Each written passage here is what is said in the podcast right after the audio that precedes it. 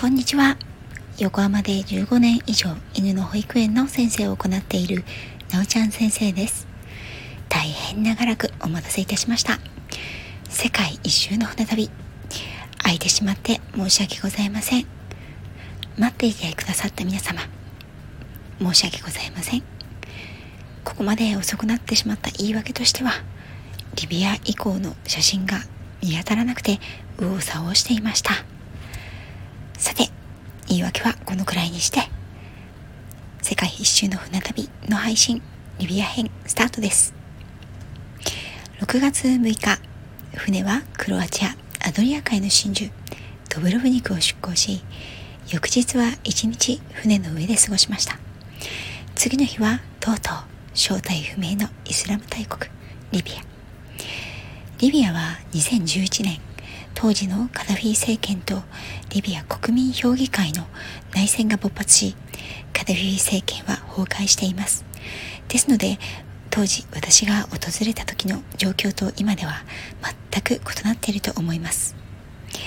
6月7日の午後メインキャビンで異例のリビア上陸説明会が行われました。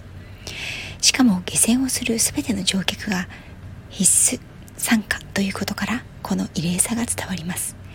この説明会に参加した時の私の日記から抜粋します。リビアは社会主義厳酷なイスラムの国。当時は遊牧民出身中東の強権と呼ばれるカダフィ大佐による独裁国家。今回の旅の中では一番厳しい国だ。まず女性のヌードはおろか。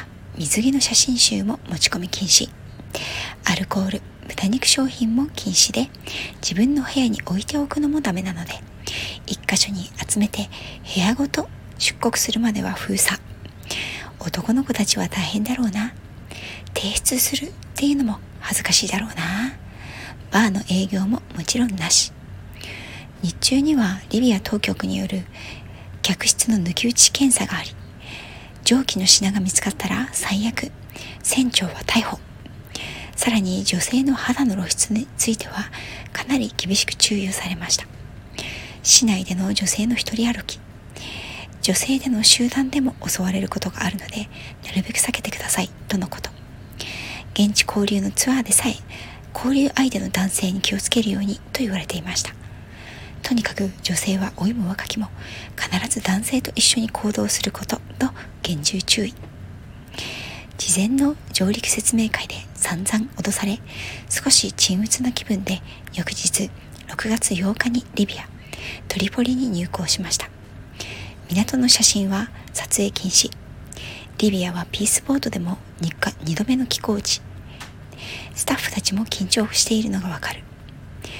前回の寄港の時にはリビアの独裁者と言われるカダフィ大佐が日本から来たという客船にどんな若者たちが乗っているのか話してみたいということでピースボートスタッフのチーム以下チーフ以下数名がカダフィ大佐に呼ばれて午前にハゼ山時越見したため出港が大幅に遅くなったという逸話があり今回は何が起きるんだろうという緊張感が船全体に漂っているのが分かりました。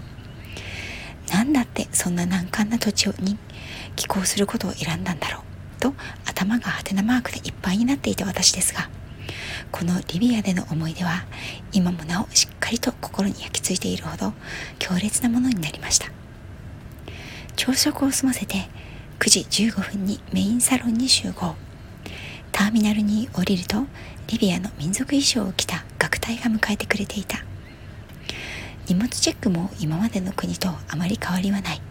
そういえば前回の寄港の時には自由行動の人には通行証を配って各地でチェックが入っていたらしいけれどそれも今回はないようだった。港の両替所で10ドルを換金。当然のことながら街中に両替所はない。いいねで買えるしかないけれどそもそも通貨の価値さえわからないのだから仕方ない。まずバスに乗り1時間半ほどかけてサブラタ遺跡へ向かいました。一般道でもバスは100キロ以上出ていてこの速度でも1時間以上かかるとのこと。ちなみにリビアの道路に速度制限はないそうで全て自己責任ということでした。10時45分頃サブラタ遺跡に到着。リビアは社会主義国。しかも人口は1000万人以下。国民全員が直接政治に参加する人民会議というようなものが存在して国が政治が動いている。ずっと国を閉ざしていたため観光業はほとんど発展しておらずだからサブラタ遺跡やレプテスマグナといった偉大な過去の遺産がそのまま残っている。リビアの国民性として他の文化との融合保護をすることによって自国を発展させてきたという国だから大切に保存されてはいる。現状では2016年に世界世界遺産委員会よりサブレタの考古遺跡は危機遺産リストに登録されています。内戦による貴重な世界遺産の保全ができなくなっているため風化化が激しいのだそうです。今は私が訪れた時と景観が変わっているかもしれません。サブラタ遺跡を目の前にして観光地化が進んでいない古代遺跡の貴重さと重厚感偉大さがどんなものなのかをひしひしと感じました。背景に真っ青な青を背負う古代遺跡。その海は見渡す限り人工物が見えることもなく時々白波が音を立てて崖にぶつかり砕ける。人一人21世紀の建物は何一つ視野の中に入ってくることはない。海沿いの地に広がる遺跡群。特にロープやフェンスで囲われているわけでも注意書きや説明書きがされているわけでも厳しい警護下に置かれているわけでもなくただただそこに広がっているだけ。その中を自由にさまようのは何とも不思議な感覚だ。ふと振り返ると物陰に当時の人の姿が見えてきそうだ。たくさんの建物の跡が当時のそのままの姿。そのままの位置で何千年との時を経てきたのだ。ところどころローマの様式を思わせる大理石の円柱アーチ柱の土台が目につく。この広大な遺跡はカルタゴの衛星都市の一つサブラタ市のもので紀元前8世紀から9世紀にフェニキア人の手によって作られたことが基盤となった。第三ポエニキ戦争でカルタゴがローマ帝国に敗れたことによりローマ帝国の支配下に移りその後ビザンツ帝国の支配も受けたことから遺跡の境界跡にはビザンツ文化を代表するモザイクの床がきれいに色彩を保って残っている。各国の支配下で栄えたサブラタも365年の大地震によってほとんど全部が崩れてしまい廃墟と化してしまう。その後実に20世紀に入ってからイタリアによるこの地のローマ回帰運動により修復が始まったのだそうだ。まずは円形劇場へ。これはローマ時代に建てられたもので実に大きな劇場だ。外側から見ると随分修復されているのがわかる。イタリア人イタリア人の修復師たちがここでも仕事をしていた。中に入ると一段低くなったオーケストラの演奏場所すり鉢状に広がっている観客席。その向かいには大理石の円柱とアーチで作られた VIP 用の高いテラス席。素晴らしい大理石の建物が残っている。この円形劇場はローマ時代のものでオペラやミュージカルが上映されていたらしい。現地のガイドさんが劇場の舞台に立って解説を始めると驚くくらい声が響いて聞こえる。マイクもないのにこの音響効果はすごい。2000年以上も前の昔の人たちがこれを考えて作ったというのだから当時の人の知恵は素晴らしいものだ。何枚も写真を撮ったけれどこの広大な遺跡の一部しか切り取れないのが悔しい。円形劇場の大理石の彫刻。少しオレンジがかったマーブル状の円柱は実に美しいもので脆そうに見えるのにしっかりと当時の姿のままを現代に伝えてくれているから貴重な品だ。あまりに美しく保存状態がいいのでパルテノン神殿の円柱のように修復されたものかなと思いきやローマ時代のものそのままと聞いた時には驚きと感動が胸をついた。巨大な円形劇場や周囲の遺跡群をゆっくり歩き廃墟である通りを歩いて海のそばへと移動する。次に訪れたのはいくつかある教会のうち一つの教会の跡。柱や壁はとっくの前に崩れて教会らしき建物の面影は今はなく海風と明るい太陽に照らされている。瓦礫の残骸が横たわっているだけだ。その廃墟の中にも人類の奇跡を見て取ることはできる。地面に残るのはビザンツ様式のモザイクが。今残っているものはその一部ということだが博物館には完全に大きな形のモザイク画の遺跡が展示されているということだ。次に訪れたのがローマ時代の浴場とトイレ。ローマ式浴場はテルマエロ前でも日薬日本で知られるようになった。実際は湯船というよりもサウナ的なものの方がこちらでは一般で一般的だったようです。海に面していて浴場の入り口には濡れた衣服をまとったヴィーナス像のレプリカが置いてあった。この本物は博物館に置かれているということで後で見るのが楽しみになった。ローマ式のトイレは白い大理石のベンチに穴がずらっと等間隔に開いていて排泄物が下の通路に落ちるようになっている。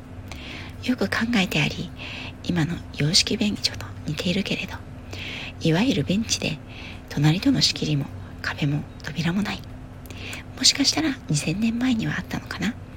いくつかこうしたトイレがあるらしくいわゆる公衆便所的なもの。日によって各各場所の男女の使用が入れ替わったらしい。最後はサブラタ市の政治の中枢。今でいう国会議事堂のようなところで今はだだっ広い広場。遺跡のかけらや枯れた下草と乾いた大地が見渡せるだけだったけれど周囲に残る円柱や大理石の演説台の跡を見ると当時の人々が頭を寄せ合って会議をしている姿が浮かび上がってくるようだ。日陰もない青空の下。けれど風は涼しくて気持ちがいい。太陽は砂漠の国らしくギラギラと容赦なく眩しくて暑い。時が止まったような廃墟の遺跡を後ろ側引かわれつつ後にする。そしてそのまま隣接する博物館へ。博物館はそれほど大きくはなく左右と中央のゾーン分かれていた。右のゾーンには遺跡から出土された品々が展示されている。特に印象深いのは今でも見かけそうなアロマポットガラスのベルト。これは歩くと音がして居場所がわかるんだそうだ。先の尖ったメイキャップ用品ヘアピン。私は最初爪楊枝ですか？とガイドさんに聞いたらガイドさんに笑われてしまった。どうやら今で言うアイラインを入れるものらしい。アイライン入れたことないから爪楊枝かと思ってしまった。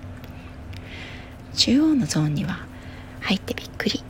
床と壁の両側いっぱいに細かいモザイクのタイルが貼られている。先ほどガイドさんが言っていた教会の床にあったモザイク画の全てがここに貼られていた。一枚の絵のようになっていてその前景が見渡せる。ビザンツ様式を色濃く反映する。ブドウの木が2本絡まり合って空へ伸びている構図をもとにたくさんの種類の鳥たちが描かれ中央には再生と復活の伝説を持つフェニックス。